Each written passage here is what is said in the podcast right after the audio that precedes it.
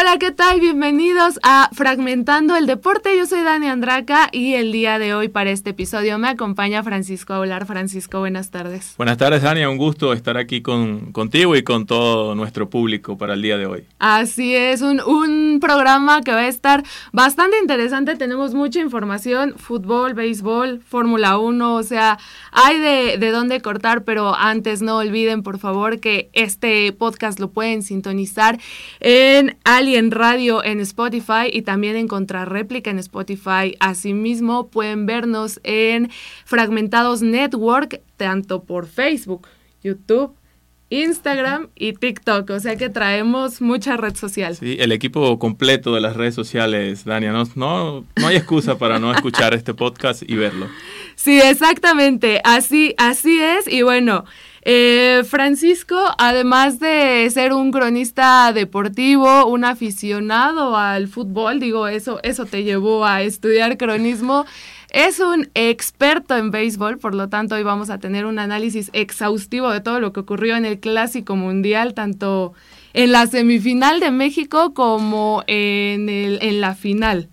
Sí, esperemos atinarle alguna, alguna opinión y que y ver qué, qué dice el público.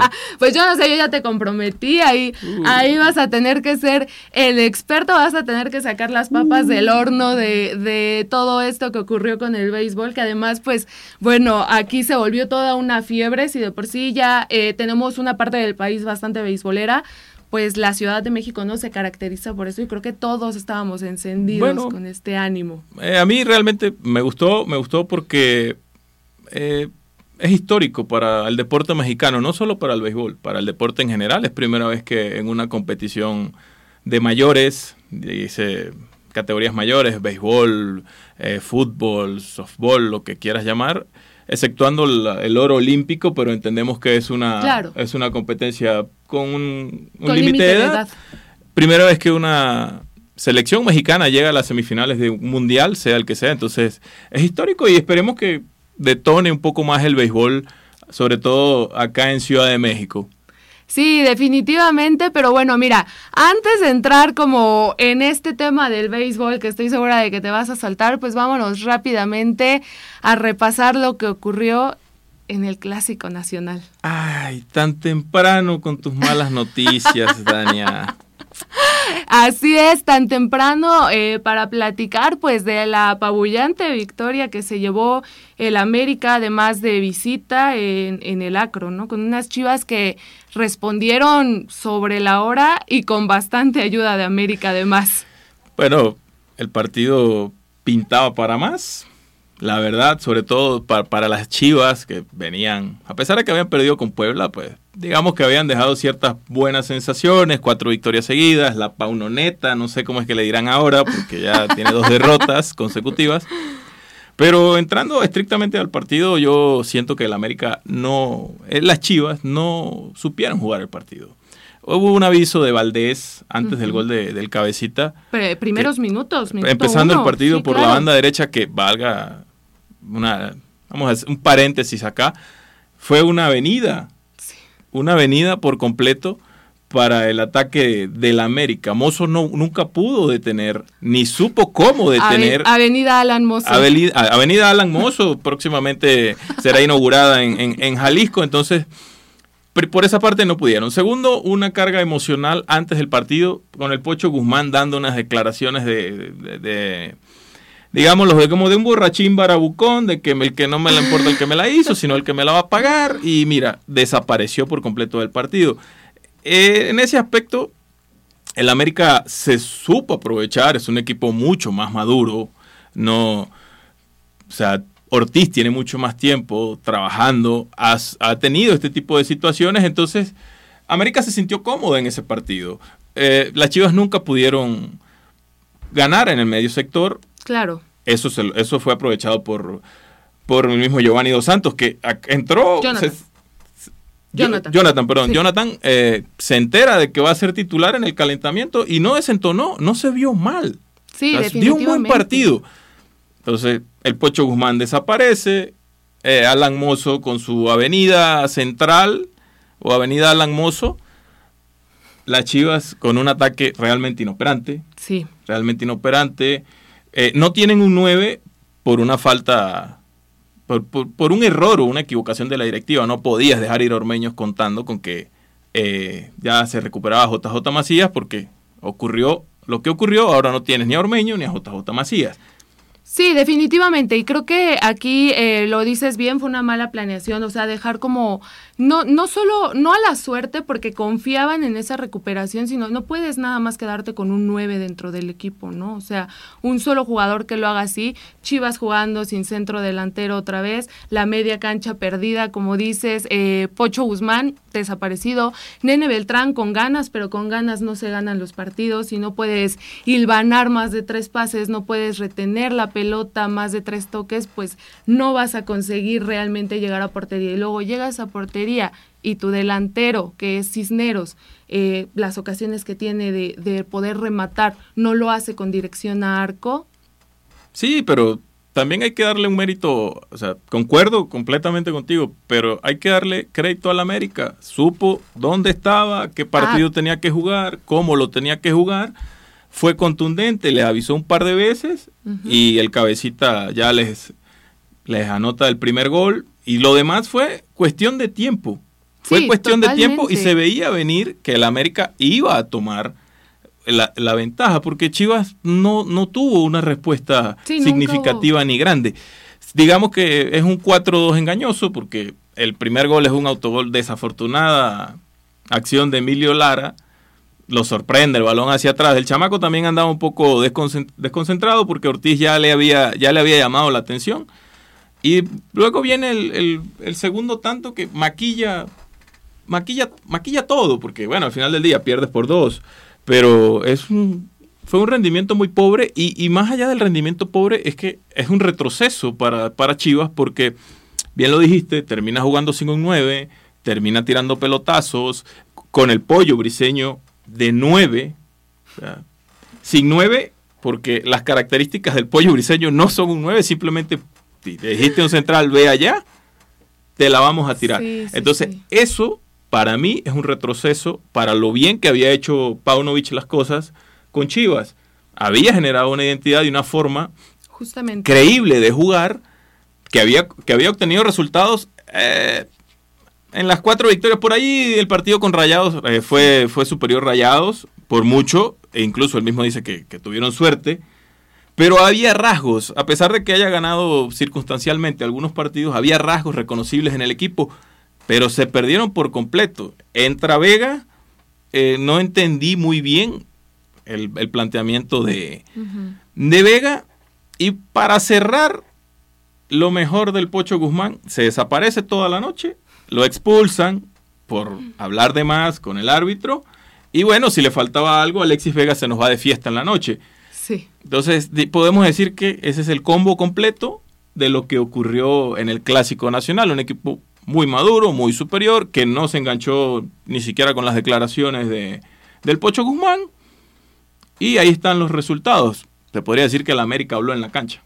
Sí, no, totalmente. Creo que no se podría decir. El América termina hablando en la cancha, termina pasándole por encima a Chivas y es la realidad de Chivas, ¿no? O sea, un Guadalajara carente de plantel, un Guadalajara comenzando un proceso, sí, pero también creo que se le tienen que pedir cuentas a Paunovic sobre este, este planteamiento, sobre, no, no puede ser que uno de tus mejores jugadores y, que todo haya mejorado eh, haya, sido con la entrada de Vega después de cuántas jornadas de inactividad por su lesión, el capitán del equipo perdido totalmente, expulsado y ahora Guadalajara enfrenta el clásico tapatío sin su capitán, ¿no? O sea... Y con un Atlas a la alza, ¿eh?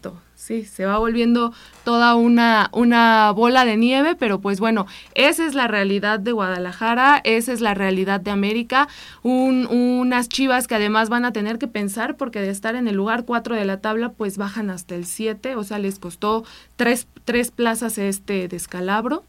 Sí, pero el sistema de competencia ah, da, da, como para, para que en dos jornadas más pueden estar, pueden estar de nuevo allí. O sea, a mí no me preocupa tanto eso, sino que Chivas recupere los rasgos futbolísticos positivos que había logrado Paunovic, porque va, va, a terminar siendo irreconocible. No, no puedes terminar el partido tirando centros. No puedes. No, definitivamente. No puedes. Es admitir que te sientes desbordado o te fuiste desbordado por tu rival y vas a hacerlo, a intentar un Ave María futbolístico, ¿no? Sí, no, no, no, definitivamente, pues estás jugando al pelotazo nada más y a tratar de conectarla sin, sin llegar realmente unas chivas que, bueno, para el olvido. Y del otro lado, en el clásico regio, pues un Monterrey que creo que termina haciendo lo que se esperaba, pero unos Tigres que no se lo dejaron nada fácil. Al final el resultado eh, termina llevándoselo Monterrey por un golazo, además de, de Luis Romo, en el que dejó parado a Nahuel Guzmán. El clásico regio es pasional, a los regios les encanta decir que es el top de, de México, para mí no, para mí están las Chivas, América y, y posteriormente vendrían ellos, uh -huh. en mi punto de vista. Lo que yo percibo de este plantel, de este momento de Tigres, es que sí, realmente tiene un plantel muy largo, pero es un plantel sí. que está completamente sobredimensionado. Es un plantel para una doble o hasta triple competencia y la doble competencia de, de Tigres es la Conca Champions. O sea, uh -huh. creo que Ibáñez, eh, Guiñac, Laines, Córdoba, por no solo nombrar eso, porque faltaría Quiñones y, claro. y, y, un montón más, son... No, el mismo es demasiado talento. Es uno de los mejores porteros de la liga. Es el, para mí es el mejor, es el plantel más completo conjuntamente con el de Rayados, el de la liga. Sí, definitivamente. Entonces, en ese aspecto está robando. Y lo que noto preocupante para la afición de Tigres es que el Chima Ruiz no consigue darle una identidad de juego. Porque no, tira, no termina de desbordar de ser marcado su juego por los costados, no termina de jugar por dentro, Córdoba eh, no termina de, de, despegar, Laines, a pesar de que va llegando, ha aportado muy poco. Uh -huh. Entonces, se me de, desde afuera pareciera que el Chima Ruiz no, no consigue, no, no, no da en la, la tecla con el, de, con el 11 y sobre todo no da en la tecla con el armado del, de medio campo hacia adelante, porque ese equipo prácticamente de medio campo hacia atrás se lo dejaron, se lo dejó hecho el Tuca a Miguel, claro. Miguel a Coca, y, y, siguen siendo prácticamente los mismos. En este partido, Rayados tuvo 13 remates. 13 sí. remates y solo dos al arco. Uno terminó en gol. Uh -huh. Terminaron jugando a lo Víctor Manuel Bucetich. ¿Sí? Cuidando, con orden, con prestancia, manejando los tiempos del partido, con una Andrada que dos atajadas monumentales, una con Guiñac y una a Samir. Entonces se abre la oportunidad para un remate a larga distancia, que mi respeto para, para Romo, fue un golazo, sí, un golazo. Por, por donde lo quieras ver. Pero se me hace más que Tigres ha quedado a deber porque a esto juega Rayados. O sea, Rayados ah, y, Víctor Manuel Bucetich juegan a eso. Entonces no me, no me genera nada. No, no, sabíamos que era lo que iba a hacer Víctor Manuel Bucetich, que iba a plantear, le salió. Pero del otro lado, Tigres cae en una constante inoperancia aferrados a Guiñac. Sí, totalmente. Un Tigres que depende demasiado de, de, su centro delantero, que además Guiñac, bueno, lo recuperaron y eso les ayudó bastante porque contra América, pues fueron, fueron unos Tigres muy diferentes. Contra, eh, contra Chivas, antes de eso, pues habían sido unos Tigres que tuvieron mayor posesión de pelota. No, deja tú de eso. Contra el Orlando City clasifican por gol de visitante en la Conca Champions. Entonces. Es, es justo lo que dices, ¿no? La, la exigencia de Chima Ruiz, que además, entendámoslo así. A mí me parece que Chima no va a durar más de esta temporada porque fue el bomberazo. Mm, yo no sé si la va a terminar porque se rumora, se rumora, se comenta que Juan Carlos Osorio, el colombiano, anduvo en Monterrey. No Así se sabe a qué, ahí, porque ahí él es conferencista, hay que, hay que aclararlo. Pero bueno, pensando mal con lo que está ocurriendo con el equipo, Osorio libre, una visita a Monterrey, a lo mejor es, por es ahí, sospechosa. Por ahí te van cerrando las cuentas, ¿no? Pero eh, Tigres, con ese plantel que tiene, debería estar dentro de los cuatro primeros. No, no, no también, porque también terminan al igual que las Chivas en su partido, tirando centros, sí, a ver totalmente. qué pasa, muy poco juego asociado. Buscando el empate. Les ha ido sí, muy mal en casa es lo que ocurrió y, y, es un estadio que, Dios mío, cómo pesa el volcán. O sea, Eh, creo que es uno de los estadios que más pesan hoy por hoy dentro de México y el que Tigres no logre encontrarse en su casa habla mucho de lo que está ocurriendo con el equipo. Sí, es un equipo que, por lo que he observado, sale a la cancha con un plan de trabajo, un plan de juego, pero a medida que va pasando el tiempo se desdibuja. Se desdibuja y sobre todo se desdibuja en el momento en el que Chima Ruiz toca el equipo con los cambios.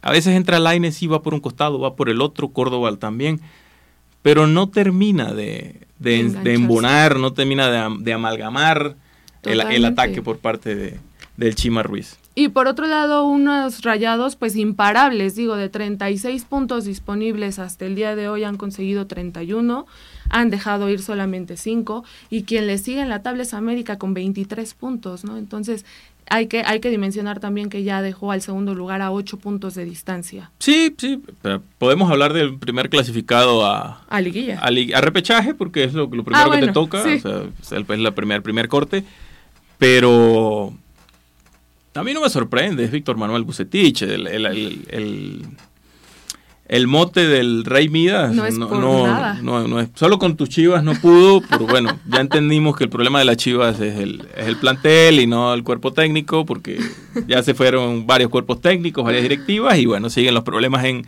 en Guadalajara. Ay, no, el Rey Midas no me sorprende, la verdad que ha, ha podido engranar muy, buen, muy bien a sus, a sus dirigidos.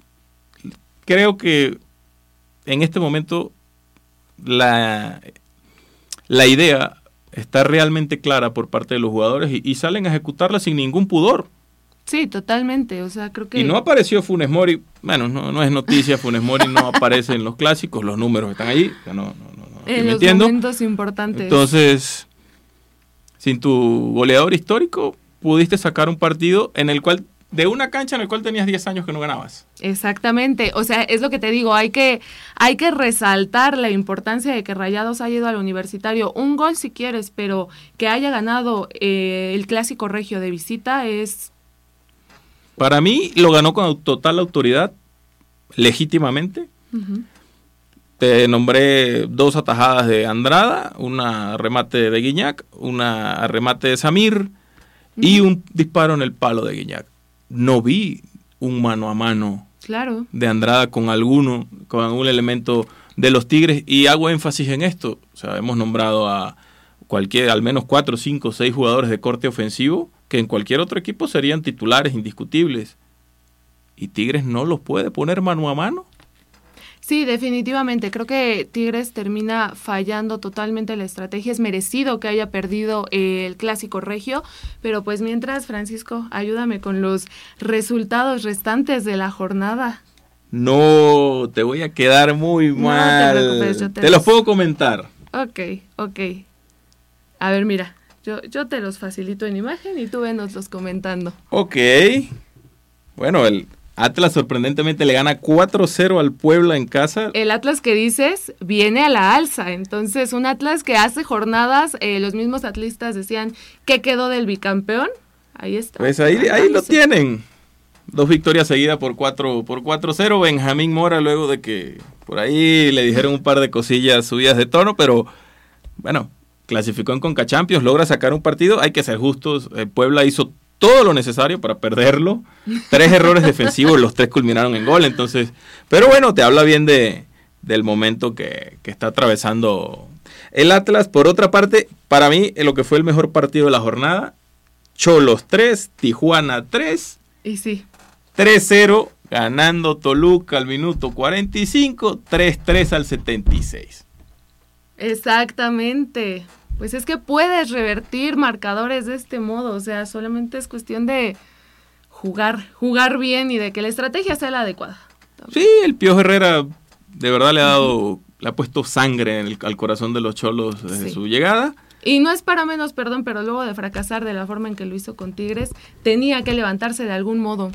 Sí, bueno, malos momentos en la carrera de todos hay, o sea, no, no pasa nada. Y bueno, Necaxa saca los tres puntos ante Mazatlán, un partido que me pareció un tanto chato, aburrido, pero bueno, entendemos que el Necaxa no tiene un plantel muy largo, Mazatlán... Menos. Mazatlán es Mazatlán, ni yo creo que Rubén Omar Romano va a estar pensando seriamente en renunciar porque donde se vino a meter. Y Cruz Azul aburriendo, pero ganando. Al estilo, al, estilo Tuca. El Tuca Ferretti le ganó 1 por 0 al, al San Luis. Bueno, eh, Pachuca poniéndole el último clavo al ataúd de Rafa Puente del Río. Bueno, ahí. Ay, pero mira. Ahí, eh, bueno, yo en la situación de Pumas le doy más responsabilidad a los jugadores que al mismo Rafa. Porque. Eh, los dos, mira, Pumas hace. O sea, Rafa llega y hace lo que tiene con lo que puede o más bien lo que puede con lo que tiene, y del mismo modo Pumas, o sea, ¿qué esperabas de un técnico que tiene 18 partidos sin ganar antes de llegar a Pumas? Sí, yo no digo que no, o sea, sí, o sea, es, es correcto, no pasa nada, pero el problema, el principal es que no puedes, no te pueden expulsar un jugador cada partido. Claro. Te expulsaban uno hoy, la siguiente jornada no te expulsaban a ninguno, pero la siguiente sí te lo expulsaban. Creo que jugaron alrededor de 240, 250 minutos con un hombre menos. Entonces, eso es la responsabilidad que yo le doy a los jugadores. Claro. Entramos completos, salimos completos del campo. Y la buena noticia es que Querétaro empata con Juárez a dos y vuelve la afición. Me da gusto por, la afición. Un año sin poder ir al estadio. Eh, creo que vale la pena destacarlo. Vino Ronaldinho, pero se nos fue en el entretiempo. No le dijeron que había que quedarse el partido completo. Y dijo, bueno, bueno, aquí ya cobré, ya me voy. Y León. León está. Es un peligro en este momento. Es el quinto de la tabla general a un punto del Pachuca. Le gana 4 por 1 al, al Santos. Larcamón a puntito de ser el rey Midas. Así es, Larca Baby, que, que además, eh, pues bueno, es este león que después de algún tiempo eh, en que los dejó Nacho Ambriz y todo eso, vuelve a levantar, ¿no? Es un león que tal vez no convencía eh, por mucho, pero un león que hace dos, tres años fue el mejor club de México. Sí, después de Ambriz vino Ariel Holland, es un técnico, pues le gusta un juego muy similar al de Ambris. A mí en lo particular no me gusta eh, que siempre sale con problemas de, las instituciones. entiendo que las cosas no se te van a dar siempre y que vas a fallar o, que tus equipos van a perder, lo que tú quieras, pero no siempre tienes que salir de una forma traumática o problemática. Y Holland se, se caracteriza por eso. Sí, definitivamente. Eh, bueno, pues ahí, ahí con los resultados de la jornada número 12 de esta Liga MX. Se nos va la liga.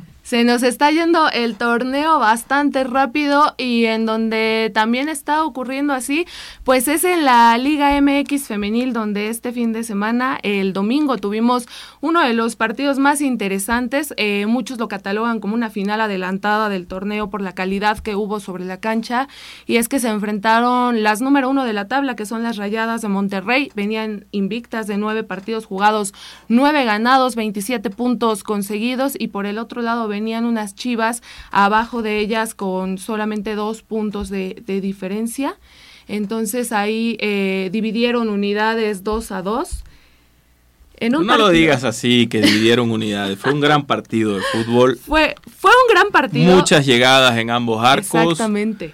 Ah, hubo un golazo de afuera del área brutal, pero me quedo con los dos goles a pelota parada porque las cabeceadoras lograron lo que muy poco se ve en la, en la liga varonil, anticiparon a su marca para convertir el para convertir el gol. El gol, exactamente. Este, creo que creo que fue un, eh, un muy buen partido. El, el, gol que dices exactamente de Carly Giamona, que además eh, una refuerzo de rayadas que llegó apenas hace unas jornadas, luego luego se integró con todo al, al equipo de, de, Eva Espejo y lo ha hecho espectacular. Por ahí unas chivas a las que les tocó eh, venir de atrás, responder en, en, casa, además, un día después de que Chivas eh, Varonil perdió el Tienen el ejemplo, chavos. Exactamente, se vuelven a cargar al, equipo o a la institución al hombro, eh, revirtieron muy bien el marcador,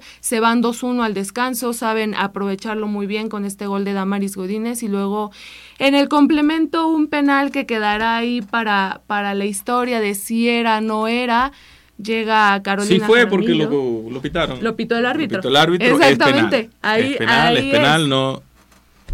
Definitivamente, y, y, bueno, ahí está todavía rayadas en la cima, Guadalajara que le saca esos dos puntos todavía, siguen invictas en el torneo las dos y vendrá, vendrán eh, a, a, hacer lo propio en ambos clásicos, que en un momento más ya vamos a tocar ese, pero también eh, la América contra Pachuca. Que se eh, ¿América contra Tigres? Digo, contra Tigres, sí, América contra Tigres.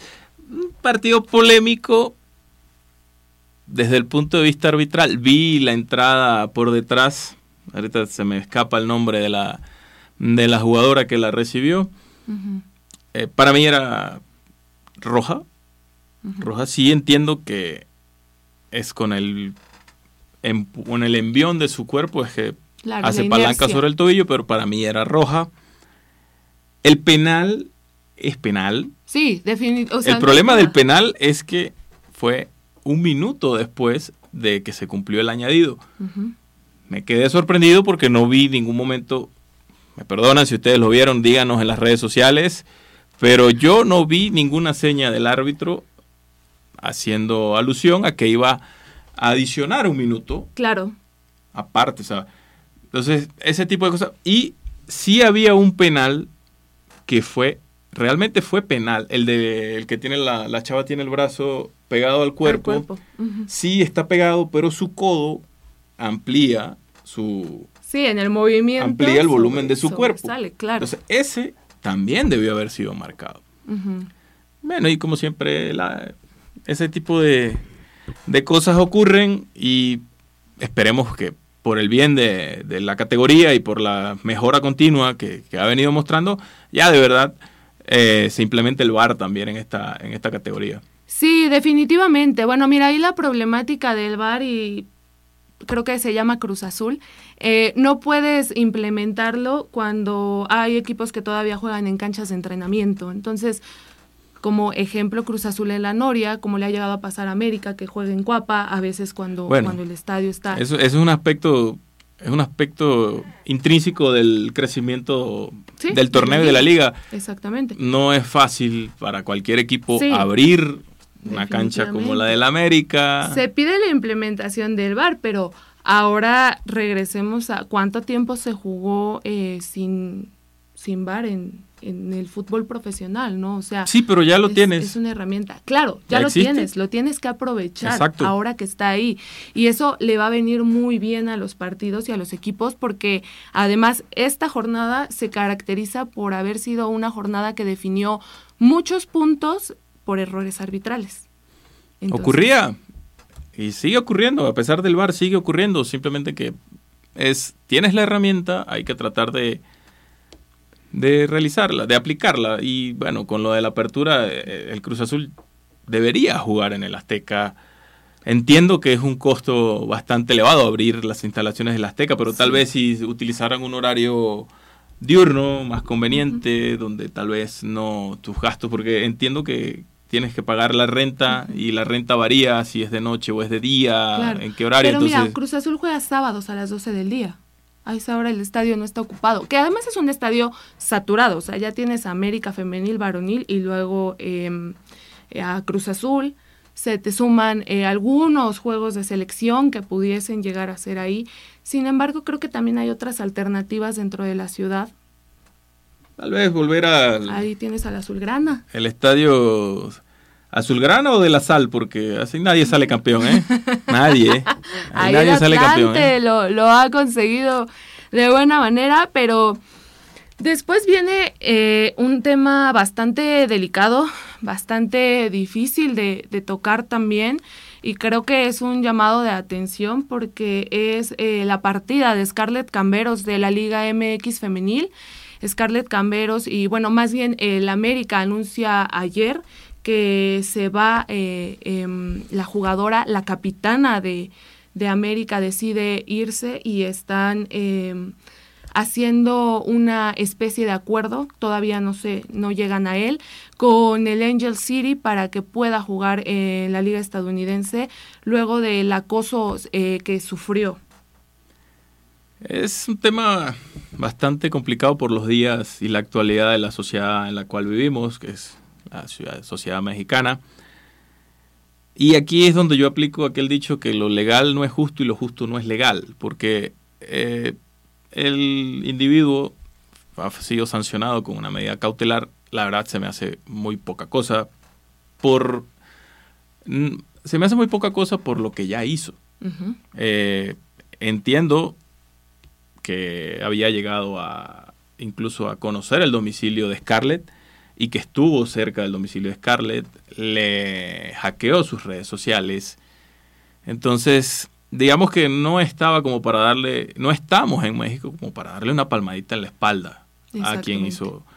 Y ahí también entra en juego un montón de cosas más, que si es la legislación vigente, todo aquello.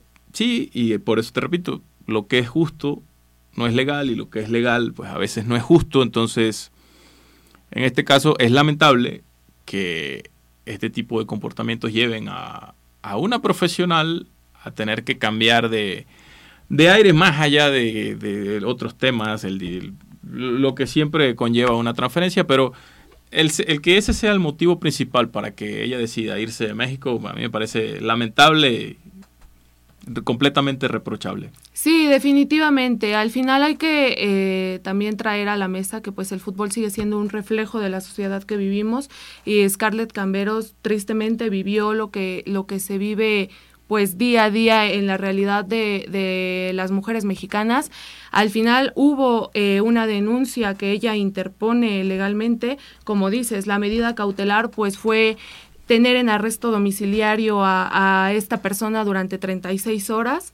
No era la primera vez que esto ocurría y a horas de que eh, América hace el anuncio, pues también viene Selene Cortés de Tuzas a denunciar que ella también está sufriendo acoso vía redes sociales. Eh, un individuo está publicando fotos de ella en donde no solo resalta eh, partes de su cuerpo de un modo lascivo, sino también em, pues le hace amenazas sobre un posible abuso sexual hacia ella. Entonces creo que esto cada vez crece más y, ¿sabes la parte triste? que la liga responde con un comunicado en donde dicen que lamentan mucho la partida de Scarlett Camberos, lamentan que se vaya, eh, hacen alusión a los goles que, que tuvo dentro de las Águilas del América, y después el, comunicado viene, em, pues más bien hablar de los, los logros de la liga, que la liga va a seguir siendo la quinta mejor liga en entradas y en rating del mundo. Y creo que al final eso está fuera de lugar. Sí, está completamente fuera de lugar. En realidad, eh, sí entiendo que son los indicadores clave para determinar una cuál liga es mejor y cuál liga es peor, pero hay algunas otras cosas que en Toluca deberían, no, en las oficinas de Toluca ah, deberían valorar.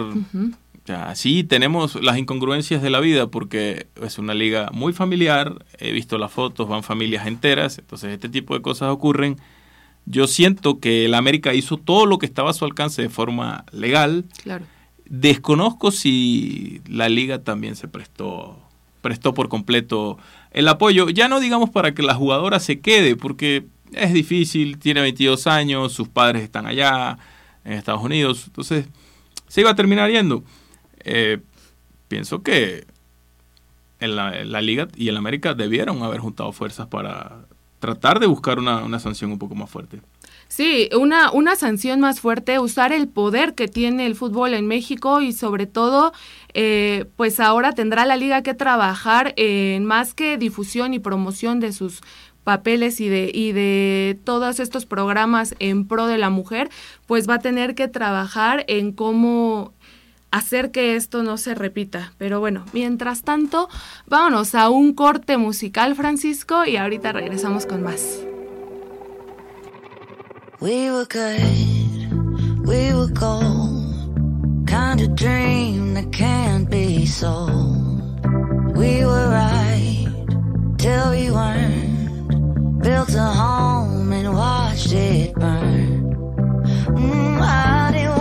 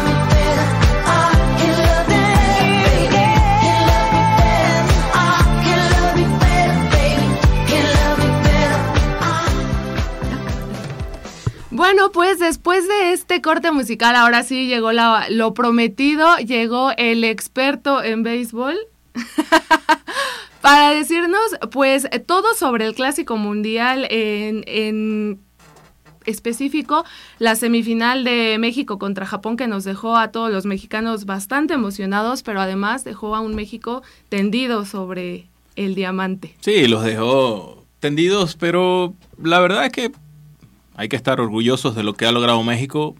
Con lo poco que tenía, logró demasiado una semifinal contra el favorito, que a la postre se... Bueno, uno de los favoritos, que a la postre se termina coronando campeón. Específicamente en ese partido, Sandoval, Patrick Sandoval tuvo una apertura descomunal, com- eh, dominando por completo a la artillería nipona. Pero ya al momento de que Patrick Sandoval sale es cuando comienzan los problemas porque eh, Benjamín Gil tiene que hacer uso de, su bullpen, José Urquidi, Giovanni Gallegos y todo, y, y Cruz y todo, ese, y todo el staff. Eh, Urquidi en par de entradas cuelga el cero pero con mucho trabajo porque dejan tres en base. Y ya en la octava se lo empatan con un, con un cuadrangular. En ese momento, te lo, creo que te lo comenté fuera del aire, era algo que se veía venir por la superioridad de la ofensiva nipona. Es una ofensiva, para mí, de lo más completo que yo he podido ver, porque son jugadores, a pesar de que eh, se poncharon alrededor de 9 o 10 veces en ese partido, son muy disciplinados, chocan mucho la pelota y tienen, y, y- y tienen fuerza. Y cuando tuvieron que ejecutar los fundamentos, lo hicieron sin ningún problema, tocaron la bola, movieron un corredor. Entonces, sí, México tal vez duele, pero al final del día, en una ofensiva donde tienes a, a, a Choe Otani, que es el mejor jugador de béisbol en el mundo en la actualidad, o sea, estamos hablando de que es un jugador que lanza y batea como slugger, algo que no se veía desde los tiempos de, de Beirut. Entonces, hay que sentirse orgulloso por lo que ha, por lo que ha logrado México. Benji Hill, nada que, nada que reprochar, los movimientos fueron los correctos, en, lo- en los momentos justos. Yo realmente muy satisfecho con el rendimiento de México, algo histórico y no, no hay nada para, para decir. Japón, bueno, Japón ha ganado su tercer clásico mundial de seis. Sí, Entonces- totalmente. O sea, ahí te das cuenta de la magnitud del rival que enfrentaba México. Sí, sí, era, era David contra Goliat nuevamente, al igual que fue David contra Goliat contra Puerto Rico, solo que con Puerto Rico les fue al contrario porque empezaron mal, el bullpen le, remienda la plana a Urias y la ofensiva fue, fue oportuna, ¿no? Entonces, y la ofensiva de México siempre estuvo ahí, fue a Rosarena, Verdugo, Verdugo sobre todo muy oportuno, no un averaje muy alto, pero sí fue realmente puntual y oportuno en, en su, en su bateo. Entonces, nada más para simplemente celebrar. Ojalá que esto sirva para que el béisbol en México termine de dar el estirón, porque creo que, que en un país como este el béisbol tiene mucho para aportar.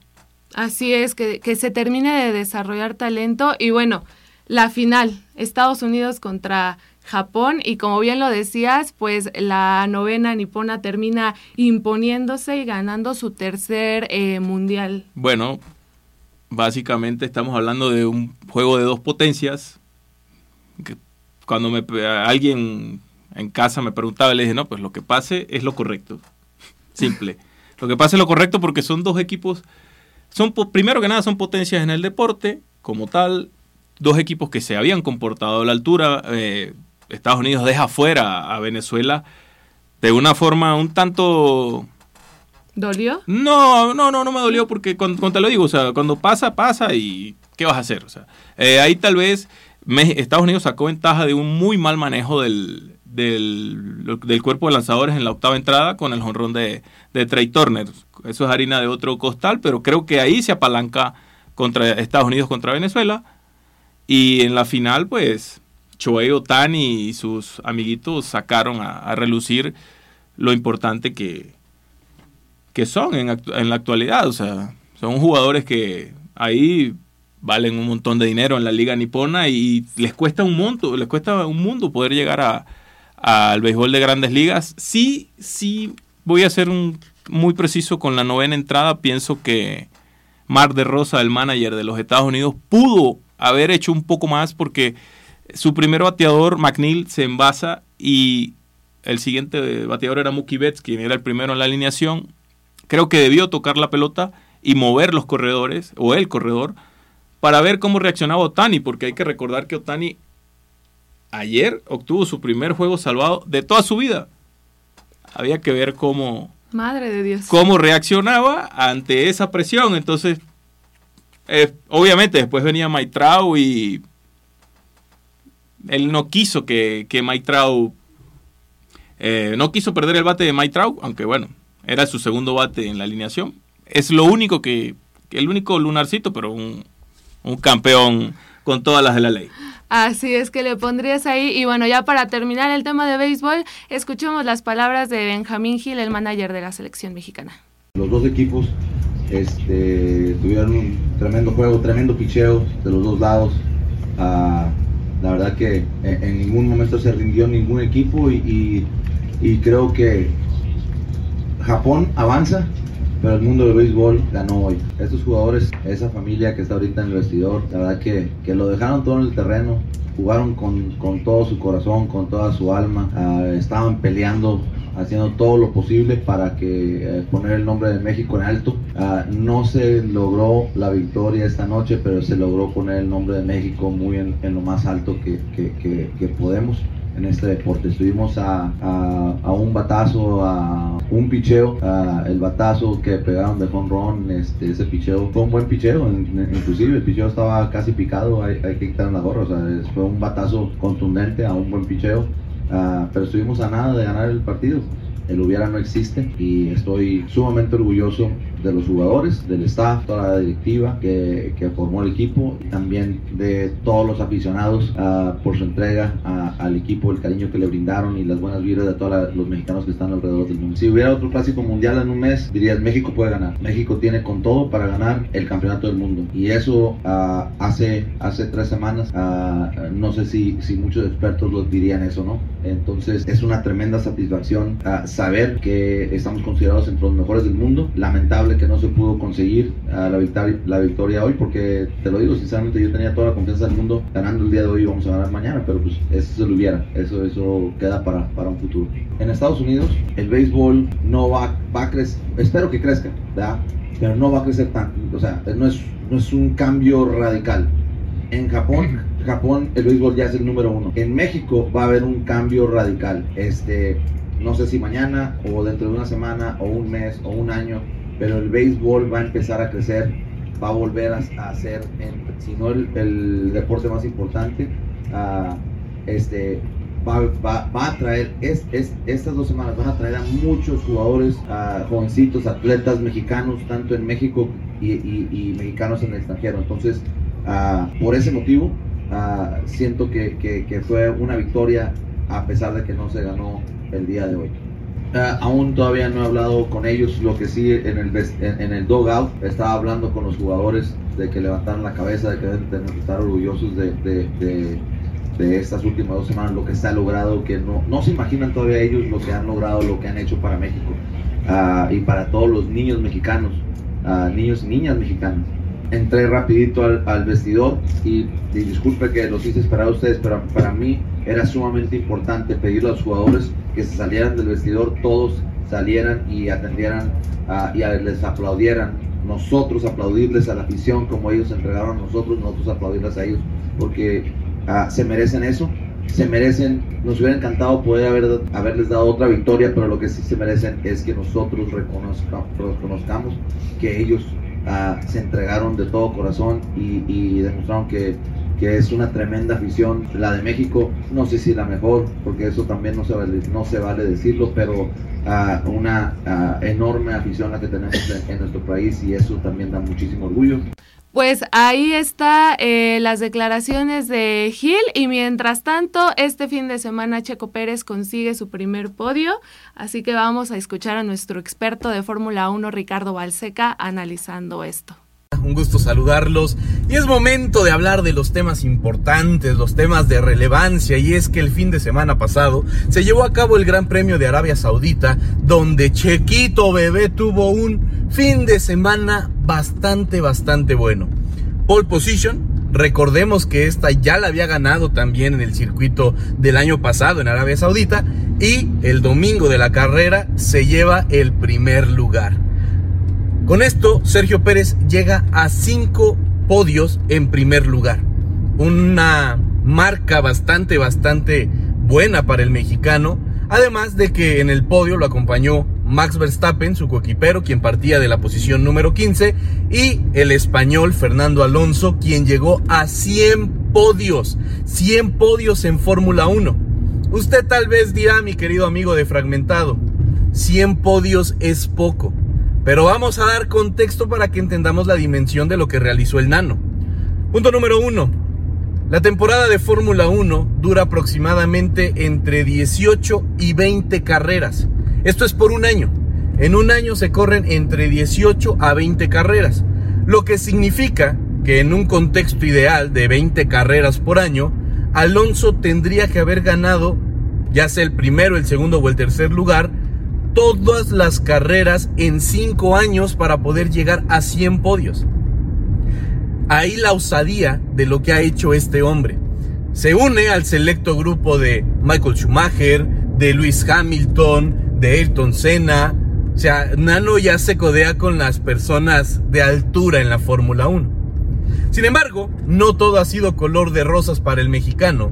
Y es que la rispidez, eh, los problemas en Red Bull se siguen haciendo presentes. Y es que Josh Verstappen, papá de Max Verstappen, no estuvo nada contento con que el mexicano ganara la primera posición.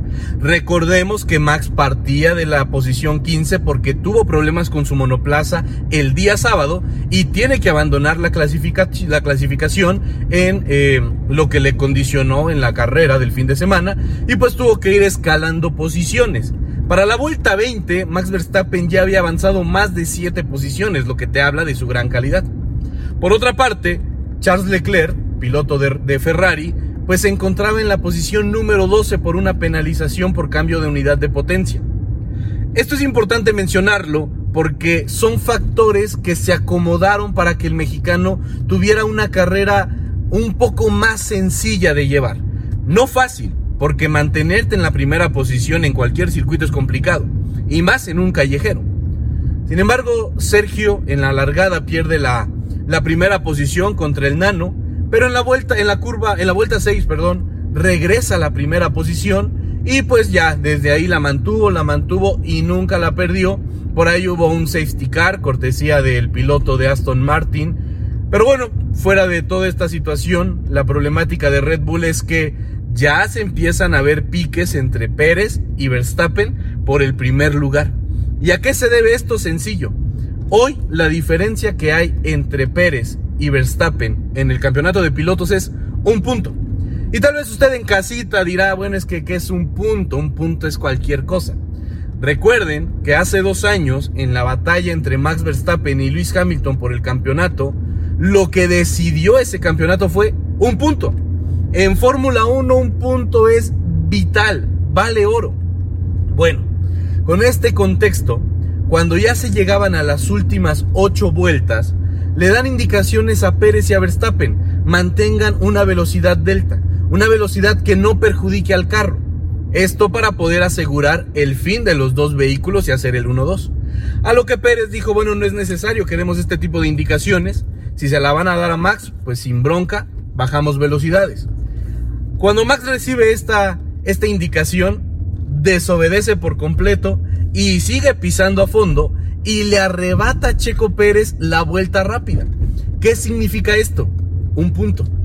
Este punto de diferencia que hay entre Max y Checo es porque sencillamente el neerlandés decidió desobedecer.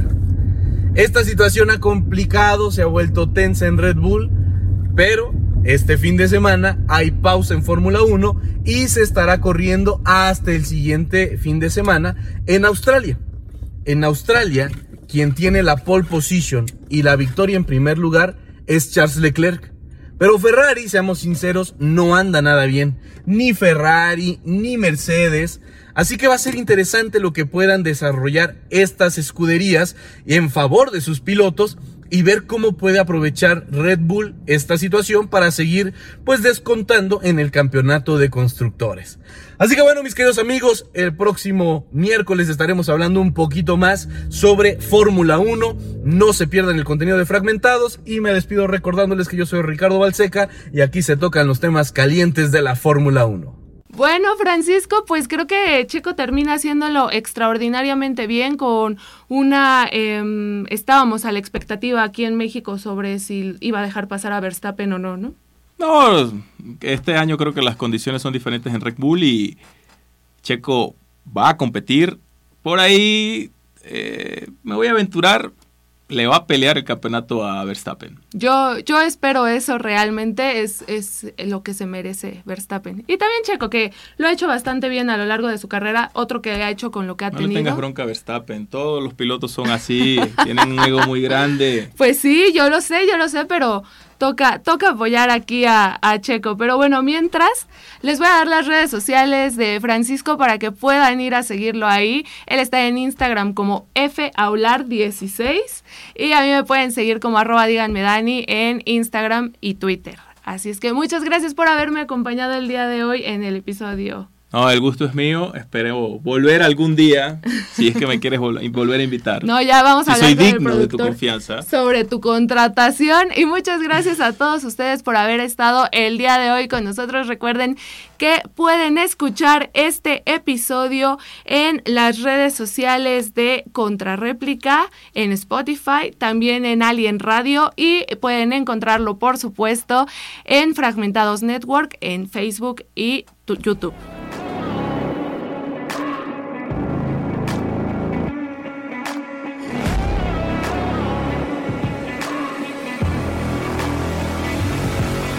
Fragmentando el deporte.